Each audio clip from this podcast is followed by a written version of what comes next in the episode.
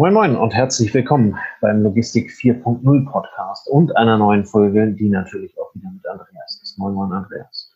Hallo, Servus. Unser heutiges Thema möchte sich einmal wieder etwas mit der Nachhaltigkeit beschäftigen. Und zwar soll es heute gehen um Elektromobilität in der Logistik. Jetzt sind die meisten Stapler bei uns im Lager zwei für zwei in irgendeiner Art und Weise elektrisch betrieben. Auf jeden Fall, wenn, auf jeden Fall, wenn es äh, in der Halle selber ist.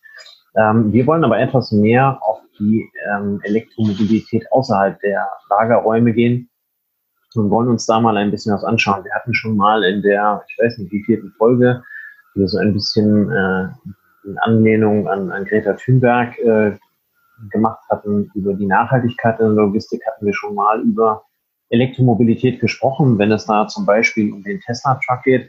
Ähm, Andreas, wie ist deine Einschätzung? Wo, wo stehen wir heute? Was läuft unter Umständen schon über, über E-Mobilität? Ähm, und wo glaubst du, kommen wir in den nächsten Jahren noch hin? Ja, zunächst mal, ich habe mal ein bisschen recherchiert.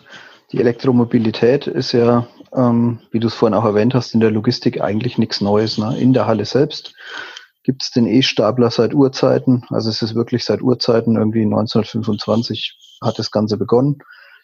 Und ich hatte jetzt vor kurzem die Chance, ein bisschen mehr zur Elektromobilität zu erfahren. Da gab es eine Gemeinschaftsveranstaltung zwischen dem CNA, das ist ja, ein Verein in Nürnberg, der sich mit Logistik und Innovation beschäftigt, und dem ADAC ähm, Anfang Januar in Bayern. Und die beiden haben gemeinsam zu einem ADAC-Testgelände eingeladen, wo man zunächst in der Theorie und später in der Praxis mehr zum aktuellen Stand der E-Mobilität erfahren konnte. Ähm, vielleicht fange ich mal an mit dem aktuellen Stand aus, aus Gesetzessicht. Ähm, dargestellt wurde das von der Hochschule Fulda.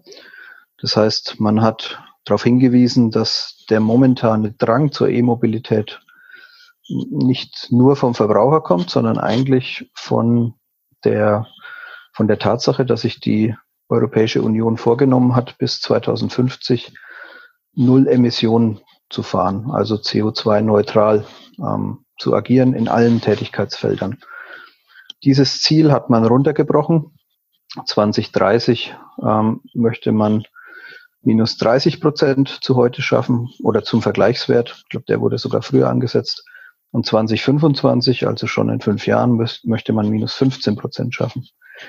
Das heißt, die Politik hat sich vorgenommen, dort massiv äh, den Hebel anzusetzen, weil auch die Bevölkerung immer mehr am Thema interessiert ist, also wieder Schlagwort Greta, ähm, weil Wahlen anstehen und weil man merkt, dass die, dass die politische, ähm, sag ich mal, Ausrichtung in diese Richtung unterstützt. Also gibt es auch wieder verschiedene Beispiele. Es gab in Bayern ein Volksbegehren zum Thema ähm, Bienen und Blühwiesen und das hat gnadenlos durchgeschlagen.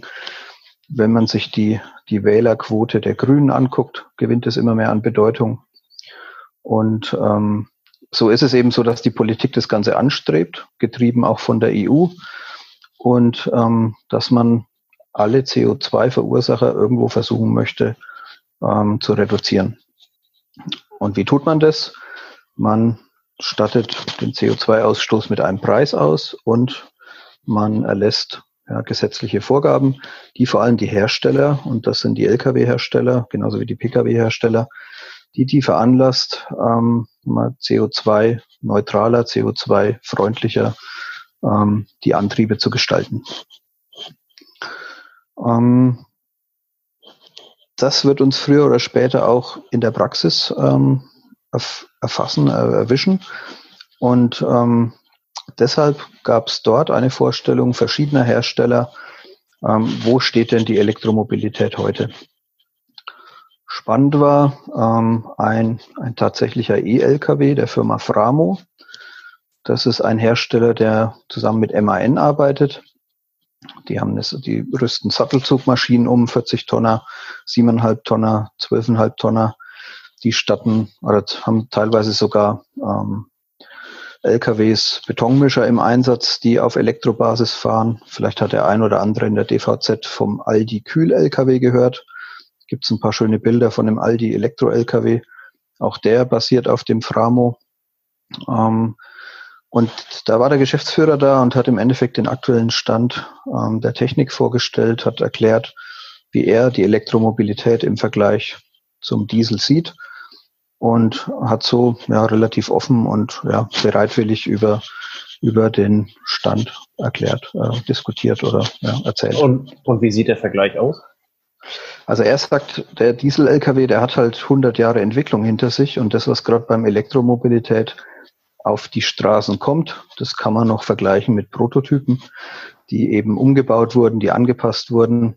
Das heißt, ähm, der Diesel hat eine viel längere Entwicklungszeit hinter sich, eine viel längere Evolution. Und es ist, ist natürlich deshalb irgendwo verlässlicher und, und auch ähm, ja, etablierter und wird auch in viel größeren Stückzahlen produziert. Das heißt, um heute Elektromobilität effizient und sagen wir, wirtschaftlich sinnvoll einzusetzen, ähm, musst du ja, musst du eigentlich besondere Nischen finden, wo, wo der Bedarf des Elektro-LKWs ähm, gegeben ist. Er hat als Beispiel gebracht einen Werksverkehr bei Magna, auch bei BMW. Das heißt, dort gibt es LKWs, die fahren am Tag zum Beispiel ja, 50 Mal eine Strecke von einem Kilometer. Das ist super gut geeignet für Elektroeinsatz. Ähm, der Elektroeinsatz lohnt sich dann, wenn, wenn ein LKW 24 Stunden im Einsatz ist, am besten über mehrere Schichten. Wenn es kurze Fahrstrecken gibt, dann wieder lange Wartezeiten fürs B- und Entladen, weil in diesen Zeiten besteht die Möglichkeit zwischenzuladen. Aber, und da hat er auch darauf hingewiesen, für den Fernverkehrseinsatz, der am Tag irgendwie 700, 690 Kilometer zurückliegt, da ist der LKW, der Elektro-LKW natürlich heute nicht geeignet. Wenn du ihn im Einsatz hast in so einem Werksverkehr, dann hat er eine Amortisationszeit von fünf Jahren in Deutschland. In Deutschland sind die Stromkosten relativ hoch. Im Vergleich hat er gesagt, Skandinavien, ich weiß nicht, vielleicht kannst du da was dazu sagen. Skandinavien ist der Strom günstiger, dort amortisiert sich so ein Fahrzeug nach zwei Jahren. Okay. Ähm, es gab noch eine zweite Firma, ähm, die BBW, die Bergische Axt Kommanditgesellschaft die auch ein Konzept vorgestellt hat, ähm, ist im Endeffekt ein, ein Zulieferer für die großen Lkw-Hersteller, ähm, der sich mit dem Thema Antrieb beschäftigt hat, weil er aus der, weil er eigentlich Achsen produziert.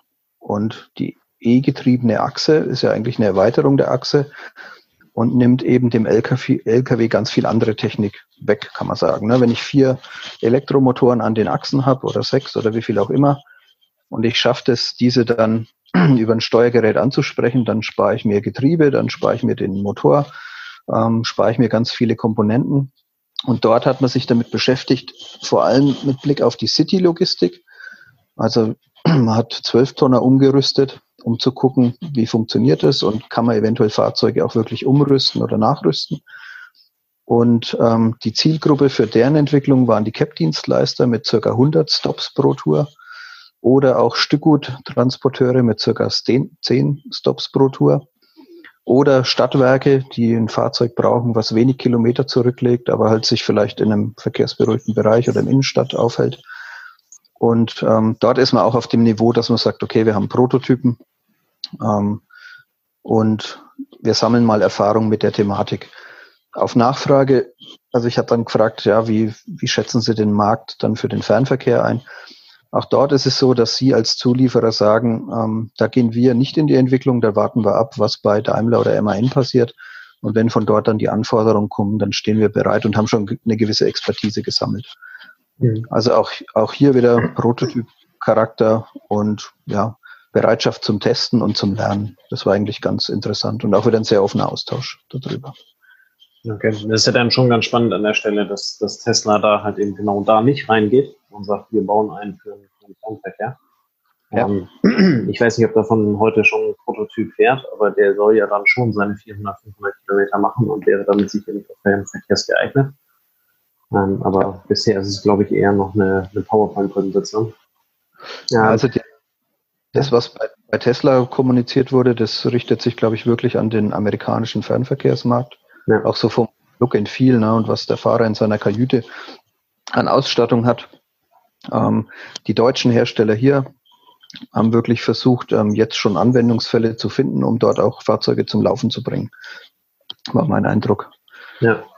Wobei, jetzt, wo du es, äh, also als du es gerade erzählt hattest, ähm, fiel mir auf, ja, so die, gerade diese ganzen Fahrzeuge von den Stadtwerken, also seien es seien es die, die, die kleinen Müllfahrzeuge oder die, die Laubsauger oder ähm, Reinigungsfahrzeuge oder auch diese Dinger, die dann im Wesen am Fahrradweg fahren und so weiter. Ähm, da ist ja schon seit Jahren aber auch äh, ein gewisser Trend da, dass diese Dinge halt eben nur noch per, per E-Antrieb laufen. Ähm, auch wenn das jetzt in sehr übertragenen Sinne Logistik ist, ist es ja halt eben schon irgendwie ein Anwendungsfall, ähm, den du da auch gerade mit skizziert hast. Ja, also interessanterweise waren von den Stadtwerken Nürnberg auch Vertreter vor Ort, die dem Ganzen sehr kritisch gegenüberstehen. Ähm, gut, die haben jetzt vielleicht eine mittelfristige Ansicht oder die sagen halt, wir haben wenig Fahrzeuge, die keine Power brauchen. Viele Fahrzeuge haben halt viele Anbaugeräte. Also wie du sagst, ne, der Sauger, der braucht halt auch Energie oder der ähm, das Schneidwerk, was den Rasen mäht an der Autobahn oder die Hecke schneidet, das braucht ja alles auch Energie. Ja. Und wenn, wenn da so viele PS im Einsatz sind oder hohe KW-Zahlen abverlangt werden, dann ist da die, der Elektroantrieb auch, Antrieb auch nicht unbedingt optimal. Für den, für den Mülleimerleerer in, in der Fußgängerzone, da ist es was anderes. Ne? Da ist es natürlich ähm, besser. Der hat keine große Last, der hat keine hm. große Motorlast. Ähm, das war sozusagen der Vormittag, waren so zwei Stunden. Ähm, anwesend von den Besuchern waren Spediteure, waren verschiedene Leute, die sich für das Thema interessiert haben. Ähm, interessant und richtig Spaß gemacht hat dann der Nachmittag. Das war nämlich ein Praxistest. Also dort hat man diesen Zwölftonner von den, von den BPW, die haben den mitgebracht, den konnte man da testfahren. Okay. Das, das, war ganz lustig. Ähm, es hat sich ein bisschen angefühlt wie so ein McLaurin oder wie der heißt, ne, von Zurück in die Zukunft. Also du hast, du hast da so eine alte, eigentlich so eine alte LKW-Möhre stehen, ähm, wie sie vielleicht noch irgendwie der, der Alteisensammler verwendet. Und die hatte unten drunter dann diese Elektroantriebe verbaut. Und dadurch, sie war halt in dem Moment auch nicht beladen und du hattest die Teststrecke vom ADAC. Und es war ein ziemlich niedriger Schwerpunkt und du konntest mit dem Ding ganz, ganz cool fahren. Ne? Also das war so eine Teststrecke von eineinhalb, zwei Kilometern. Mhm. Und ähm, die Beschleunigung war top. Also drückst halt drauf und der zieht einfach durch, ne? wie man es halt auch vom Elektroauto kennt. Wer das Elektroauto noch nie, wer noch nie ein Elektroauto Probe gefahren ist, dem kann man es nur empfehlen. Ähm, es gibt keinen Schaltvorgang, es gibt einfach nur noch eine kontinuierliche Beschleunigung. Und das war, ist auch beim LKW so. Und dann hatten sie von Framo einen 40-Tonner Sattelzugmaschine da. Äh, die bin ich nicht gefahren. Aber diejenigen, die sie gefahren sind, haben auch gesagt, naja, ist natürlich geil. Ich meine, auch wieder im Testbetrieb hast jetzt keinen Auflieger hinten dran, aber Beschleunigung ist top, du musst nicht schalten, ähm, du drückst einfach nur auf den Gas. Ähm, wenn du das Gas loslässt, bei dem BPW-Gerät, da gab es jetzt keine Rekuperation, also der hat praktisch nicht aus dem nicht gasgebend daraus geschlossen, dass er bremsen soll oder dass er Energie rausnehmen soll. Mhm. Ich glaube, beim Elektro-LKW war es der Fall. Und da ist es auch wieder so, wer einmal Elektroauto gefahren ist, der, der weiß diesen Luxus so zu schätzen, wie vielleicht jemand, der von einer, von einem, von einer Handschaltung auf die Automatik wechselt. Ne? Jeder sagt, das ist kein richtiges Autofahren. Aber wenn man dann mal vier, fünf, zehn Kilometer im Stau verbracht hat, dann weiß man auch die, die Automatik zu schätzen. Und der, der Elektro-LKW ist halt nochmal, was, was die Bedienbarkeit angeht, ähm, ähm, ja, nochmal komfortabler eigentlich. Und, und das war so ein bisschen auch ein Fazit von den, von den Profis, von den Speditionen, ne, die sagen, ah, wenn ein Lkw-Fahrer mal so ein Elektro-Lkw gefahren ist, jetzt im Cap-Bereich oder im Stückgutbereich, wer weiß, ob der noch jemals einen klassischen Verbrenner fahren möchte, weil es einfach, weil es einfach sich komfortabler anfühlt, weil er viel schneller beschleunigt. Also das war, das war für mich so ein Takeaway, ne, dass bei der Diskussion um die Verfügbarkeit von Lkw-Fahrern die Elektromobilität oder der Elektroantrieb gegebenenfalls auch ein, ein Pro sein könnte, was den Profifahrer einfach Spaß macht, ja, weil es einfach ein angenehmes Fahren ist. Ähm, aber zur Belustigung hatten sie noch ein paar Elektro-Go-Karts da, ähm, ein paar Elektro-Roller. Es war witzigerweise auch der, der selbstgebaute Kastenwagen von der Deutschen Post da, den durfte man auch Probe fahren. Der hat sich schon ein bisschen angefühlt wie irgendwie, keine Ahnung, so stelle ich mir einen indischen Zustellwagen vor. Ja, der war halt, der war halt echt so ähm, im Innenbereich auch jetzt nicht sonderlich komfortabel ausgestattet. Ähm, aber es ging, es hat auch Spaß gemacht, mit ihm zu fahren. Und dann war noch ein Mercedes ähm, äh, ich glaube V-Klasse heißt die, der, der klassische Bus, ähm, wobei der sehr schwach ausgestattet war von der, von der PS-Zahl her oder von der Leistung. Und dann war noch ein Citroën Kastenwagen da, der wieder sehr, der war wieder gut ausgestattet und der hat den, den Mercedes auch gut versenkt, so wenn man nebeneinander hergefahren ist. Und da hat es wieder richtig Spaß gemacht, mit dem zu fahren. Also für, für mich war so ein Takeaway, Elektromobilität macht als Fahrer Spaß, ähm, macht wahrscheinlich dann später auch dem Lkw-Fahrer Spaß. Aber die Technik, die heute geboten wird, ist halt noch nicht vergleichbar in der Entwicklung mit dem, was einfach der Diesel hinter sich hat. Und von daher sind da noch einige Meter zu gehen. Na, es sind ja dann auch entsprechend irgendwie knapp 100 Jahre Vorsprung, ne? wenn man mal, ja, genau, genau. wenn man mal darauf geht, keine Ahnung, und Tesla da als Vorreiter nimmt. Ja. Die existieren ja auch noch gar nicht so lange, als dass man davon ausgehen könnte, dass da also schon großartige Erfahrungswerte sein sind. Ähm, wobei man aber sicherlich sagen muss, Tesla und auch alle anderen haben ja schon entsprechende Erfahrungswerte. Ne? Also Tesla spielt ja gerade drüben in den USA relativ viel. Ähm, hier sieht man die Teslas auch zunehmend, ähm, zumal die hier drei Kilometer weiter in den, in den Niederlanden halt eben auch ähm, steuerlich ganz anders gehandhabt werden und da die Dichte an Teslas auf der Autobahn deutlich größer ist. Ähm, ja, jetzt wart, wart mal bis in Brandenburg, die, die Fabrik entsteht. Ähm, könnte schon sein, dass es da nochmal einen Schub gibt. Was, ja, was halt jetzt spannend ja, ja, aber, aber, andere sind halt eben weiter als wir in dem Moment. Ne? Das meinte ja, ich das damit. Stimmt, das aber trotzdem, trotzdem haben die halt eben die entsprechenden Erfahrungswerte und äh, haben sich da sicherlich schneller entwickelt als der LKW vor 100 Jahren. Das wolltest ja. du aber noch was sagen. Ja, also für mich war noch so, sagen wir mal, Nahverkehr und City-Logistik, die Leute, die dort aktiv sind, die im Stückgutbereich arbeiten, die werden sich sicher früher diese Technik ansehen. Im Fernverkehr, wie gesagt, also auf den Fernverkehr zielt heute keiner dieser beiden Hersteller ab. Ähm, wenn man sich mal mit dem Postboten unterhält, was, was, die, was das Postauto, das Elektropostauto im Winter macht, dann kann der auch berichten, dass wenn man die Heizung noch einschaltet, dass es dann ähm, schon knapp wird, dass er seine Tour schafft. Okay. Und deshalb ist es so, also im Fernverkehr bei den 40 Tonnen, da schielen alle so ein bisschen Richtung Gas oder Brennstoffzelle, Wasserstoff. Mhm. Was nur für mich, für mich so ein Aha-Effekt war, war einfach nochmal zu erklären, dass die Politik diesen Weg gehen wird. Und genauso wie in der Maut, ne, wenn, wenn eine Mauterhöhung angekündigt ist oder wenn überhaupt die Lkw-Maut, als die vor ein paar Jahren eingeführt wurde oder nochmal noch mal, sag mal, neu aufgestellt wurde über die, die neue Mauterfassung, ähm, das ist ein Prozess, den hält man als einzelner Unternehmer auch nicht mehr auf, ne, sondern die Politik schlägt dann diesen Weg ein. Und ähm, wenn es dann mal losgeht, und das fängt ja jetzt auch schon an, dass Elektro-LKWs steuerlich anders behandelt werden wie die, die Diesel-LKWs, und wenn das nochmal mit der Brennstoffzelle passiert, ähm, dann könnte das schon Wandel geben. Und der Wandel, wie gesagt, der, der, der muss ja auch irgendwie gebracht werden, weil sonst schaffen wir es nicht, ähm, die entsprechenden Reduktionen zu erzielen. Ja. Wobei man, ich habe ich hab hier gerade versucht, nochmal nebenbei rauszubekommen, mit wie vielen Fahrzeugen die Deutsche Post äh, fährt, weil bei uns hier auf dem Land äh, kommt der jeden Tag mit dem Ding angeschlichen. Ja. Äh, total ähm, leise, du hörst die nicht, du siehst die nicht. Und das Einzige, was du wirklich von ihm hörst, ist dieses Geklapper, was du jetzt auch gerade geschrieben hast. Ähm, die Dinger sind doch sehr spartanisch, aber halt eben sehr zweckmäßig eingerichtet. Ja. Ich habe es gerade nicht rausgefunden, ähm, wie viele sie davon im Einsatz haben, aber es sind sicherlich ein paar. Man muss da sicherlich sagen, ähm, das ist ja ein Pilotprojekt. Auf der anderen Seite, die Deutsche Post bestellt davon immer mehr ähm, und, und äh, arbeitet mit denen halt eben dann immer weiter, ähm, so dass es also gerade für den ja, es ist ja hier auf dem Land kein innerstädtischer Verkehr, aber halt eben gerade auf der Kurzstrecke durchaus eine Alternative sein kann. Ähm, ja, und die, bieten, die bieten es die bieten's mittlerweile auch für Drittanbieter, also für, du musst, du musst das, das Ding nicht in Gelb kaufen. Ne? Also das, ja. was da stand zum Testen, war ein blauer. Das kann für jeden Handwerker, der im Umkreis von 100 Kilometern aktiv ist, ähm, für den Schlosser, für den, für den Klempner kann das ein attraktives Fahrzeug sein. Ja, vor allen Dingen, wenn es halt eben entsprechend äh, steuerlich unterstützt wird ähm, ja. in den nächsten Jahren.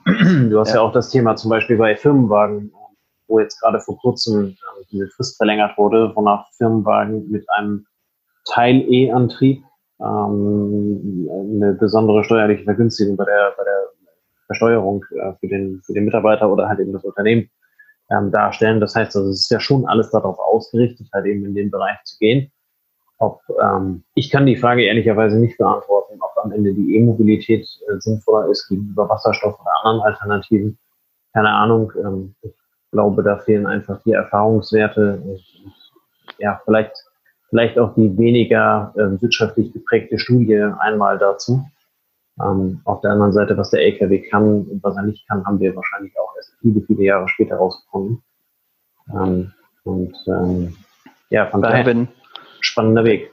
Ja, ja, wenn die, wenn die Alternative des Diesel, der ja heute, na, keine Ahnung, ich, ich kann es in Prozent nicht sagen, aber ich würde mal schätzen, dass 99,7 Prozent mit Diesel unterwegs sind. Also ich, ich kenne jetzt, ich kenne jetzt ein, ein, zwei Beispiele, wo Gas-LKWs im Einsatz sind. Die müssen aber dann schon sehr exakt disponieren, weil die Gastankstellen eben noch sehr, sehr weit verbreitet, also so, das, das Netz ist noch sehr, sehr weitmaschig.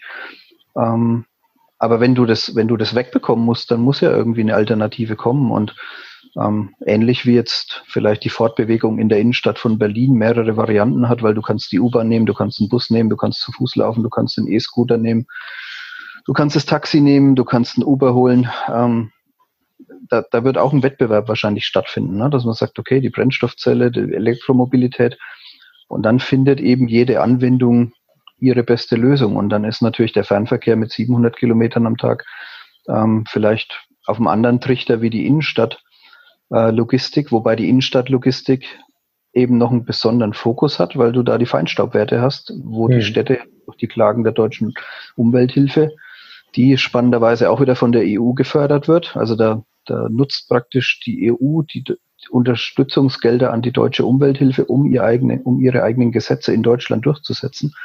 Ähm, da, da, wird, da werden verschiedene Lösungen dann einfach ähm, zum Tragen kommen und das Monopol des Diesel oder das Monopol des Verbrenners wird halt insofern ein Stück geknackt. Ja. ja. ja zumal ja auch nichts dagegen spricht, ähm, mehrere ähm, Varianten nebeneinander am Ende zu ähm, ja, äh, Wettbewerb parallel, immer gut. parallel existieren, ja, auch parallel existieren zu lassen. Ja. Wenn sich also irgendwann rausstellt, äh, Alternative A ist im Fernverkehr die beste und die günstigste für die Spediteure.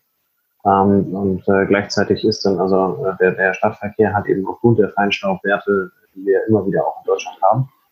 Ähm, nicht nur hier bei uns in Deutschland, auch woanders in der EU. Ähm, und dann sind also gerade diese, diese kleinen äh, Elektroflitzer ähm, da der große Vorteil. Ähm, mag das ja durchaus sein, dass es da halt eben ähm, parallele ja, Stränge gibt oder parallele Alternativen gibt, die sich gegeneinander aufbauen. So. Ja, und durchaus. innerhalb der, innerhalb der EU, wie du es vorhin schon gesagt hast, sind wir in Deutschland halt mit dem höchsten Flottenverbrauch ähm, eigentlich noch die größten CO2-Verursacher, ähm, weil wir Deutschen es halt mögen, große Autos zu fahren. Und sagen wir, der, das durchschnittliche italienische Auto ist halt eine Nummer kleiner, das durchschnittliche französische Auto ist eine Nummer kleiner. Und dann findet natürlich innerhalb der EU da auch ein gewisser Druck auf Deutschland statt. Ähm, weil die Länder um uns herum da schon besser sind als wir. Also besser im Sinne von, die haben halt keine so hochgezüchteten Autos und dadurch ist deren, deren Bedürfnis zu reduzieren oder deren, die Anforderung zu reduzieren ist für die leichter zu, gewähr, äh, zu äh, realisieren als für uns. Und mal ganz davon ab, dass wir das einzige Land sind, was noch Autobahnen hat, äh, auf denen man schneller als 110 oder 130 fahren darf. Ja, genau. Ja. Also von also daher, das, da, da, da wäre einer der, der ganz großen Ansatzpunkte, wobei ich keine Ahnung habe, was das bringt. Ähm, gefühlt kann ich auch mit einem schnellen Auto und äh, den, den äh, magischen fünf äh, grauen Streifen nicht besonders schnell fahren und dementsprechend auch eigentlich nicht besonders viel in die Umwelt jagen. Aber ähm, äh, trotzdem hat ja, ich glaube, in Schweden gibt's den, gibt's den Nachweis in irgendeiner Art und Weise, dass äh, das, das Verbrennen oder das, äh, das Runtersetzen der Geschwindigkeit halt eben zu deutlich weniger ähm, Belastung geführt hat. Ich weiß gar nicht, wo ich es vor kurzem gesehen habe. Ähm, äh, keine Ahnung. Ähm, ich weiß auch nicht, wie die, wie die Studie hieß oder ob sie irgendwie äh, nachgewiesen ist. Oder ich meine mich zu erinnern, dass das ein Anheben der, der Geschwindigkeit von 110 auf 130 auf Autobahn ähm, zu 18 Prozent mehr äh, Belastungen führt ja, für die ja, Umwelt. Das wäre in Deutschland schon mal ein großer Punkt, auch gegen alle Autofahrerparteien dieser Welt.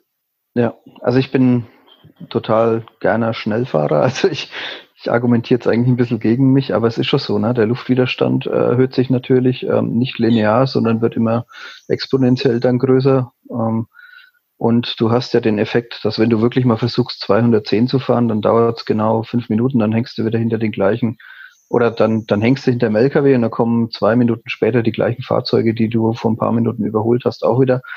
Ähm, bei dem, was in Deutschland auf der Straße passiert, ähm, ist es ja in der Praxis schon so, dass außer Sonntagmorgens, wenn keine LKWs unterwegs sind, dass du diese Geschwindigkeiten gar nicht so richtig ausfahren kannst. Und ja.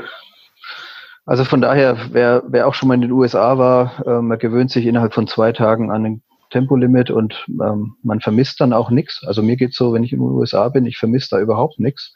Du planst halt ein, die Fahrt dauert drei Stunden und sie dauert drei Stunden und es ist äh, ein relativ entspanntes Fahren. Es ist ein relativ konstantes Fahren. Das fühlt sich zwar komisch an, wenn du zwei Stunden lang hinter dem gleichen Auto herfährst. Das ist man in Deutschland so nicht gewöhnt. Aber es geht auch. Also, ja. Mal, ja, mal ja. gucken. Also für, für mich war halt die Verbindlichkeit, die jetzt dort proklamiert wurde, die kannte ich so vorher nicht. Also, dass es da wirklich einen gesetzlichen Weg gibt, der, an dem es auch keinen großen Weg dran vorbei gibt und der auch die Lkw-Hersteller ganz stark in die Pflicht nimmt, die dann gegebenenfalls mit Strafgebühren irgendwo belegt werden, wenn sie ihren Flottenverbrauch nicht senken. Und von daher ist da ein richtig fetter Hebel hinten dran, der uns als Praktiker früher oder später diese Antriebe einfach beschert, ne, so muss ja. man sagen. Wobei, äh, also um es vielleicht abzuschließen, das gleiche Thema haben wir ja bei, bei den Privat-LKWs, äh, Privat-PKWs genauso. Ne? Ja. Da geht das Thema ja auch dahin, dass Frau Merkel, ich glaube, sogar dieses Jahr eine Million E-Fahrzeuge auf den Straßen haben wollte. Ähm, ja. die, die, Deutsche Post gibt ordentlich Gas, ähm, dass sie zumindest 10.000 davon stellen kann. Ähm, aber ähm, ganz am Ende diese, diese ähm, Technik, die beim LKW dann halt eben entsprechend entwickelt wird, ähm, die ist ja dann für den Privat-Pkw genauso verfügbar. Und äh, dahin geht das ja auch. Also wer sich den, äh, die letzte Pressekonferenz äh, der, der Daimler AG mal angesehen hat, ja, kann sich seine eigene Meinung dazu bilden, ähm, wo aktuell ein Mercedes, ein Daimler steht, ähm, auch was das Angebot ähm, an E-Fahrzeugen in Deutschland angeht.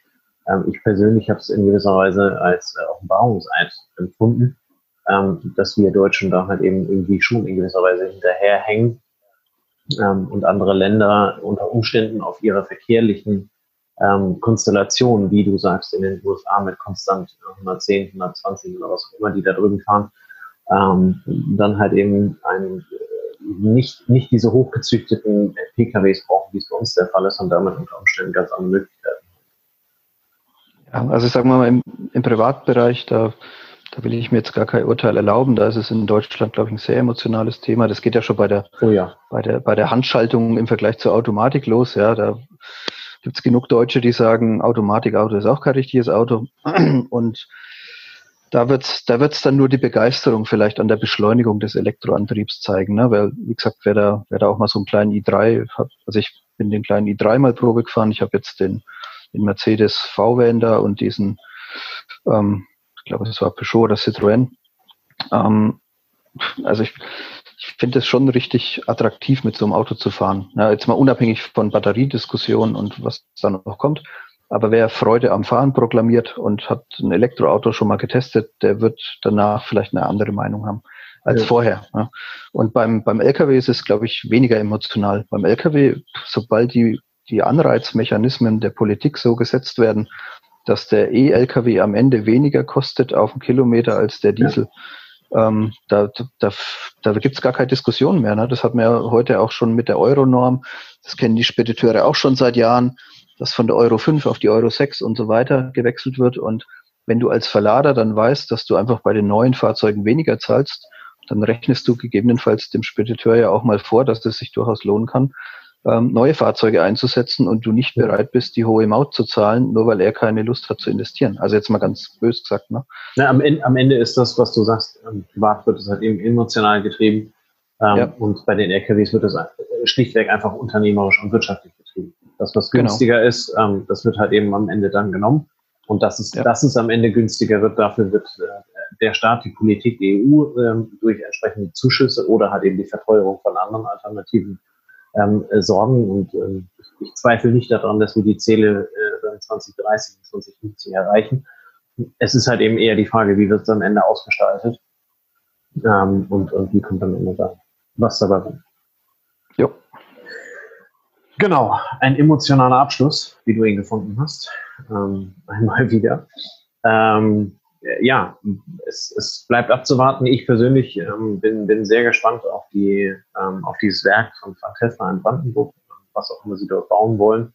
Ähm, ich denke, dass Tesla da schon sehr disruptiv unterwegs ist und halt eben genau das, was alle anderen sagen, ähm, schauen wir uns mal an und wägen wir mal ab. Ähm, da ein gewisser Pioniergeist vorhanden ist, den Markt da halt eben da auch ja, zu rocken. Ähm, ja, es bleibt am Ende spannend, wann der erste Tesla LKW über amerikanische Straßen ähm, im, im Volleinsatz rauscht.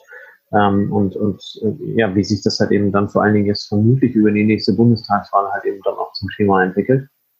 Ähm, wenn wir dann 30 Prozent Grüne haben, könnte ich mir vorstellen, dass es deutlich äh, schneller geht. Aber das, genau. also das, das, das ist auch nochmal so ein Faktor, ne? wie verschieben sich die Kräfteverhältnisse in der deutschen Politik. Ähm, ja.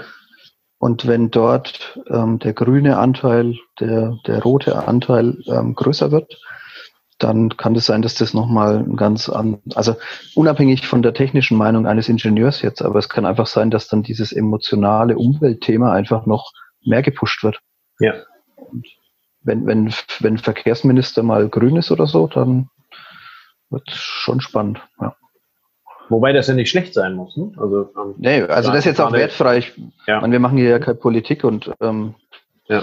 ich aber es ist halt eben im Zweifel, sagen, aber. es ist vielleicht halt eben in dem Moment genau dann an der Zeit. Und dass, dass, äh, dass also eine, eine grüne Politik ähm, sich genau diese Themen halt eben auf die Fahne schreibt, anders als eine äh, schwarze, rote oder was auch immer Politik, ähm, vollkommen wertfrei, wie du gerade sagst. Ähm, das könnte sicherlich dann halt eben, ja, Brandbeschleuniger möchte ich an der Stelle nicht sagen. Ähm, weil das ja, aber es verändert, Unfall, aber es, es, es würde halt eben eine ganz andere Dynamik da reinbringen. Ähm, genau, es verändert, die, verändert die, einfach die Rahmenbedingungen. Ja, die vermutlich auch gar nicht so, so schlecht wäre, ohne dass ich das jetzt also in irgendeiner Art und Weise befürworte oder dagegen bin. Ja.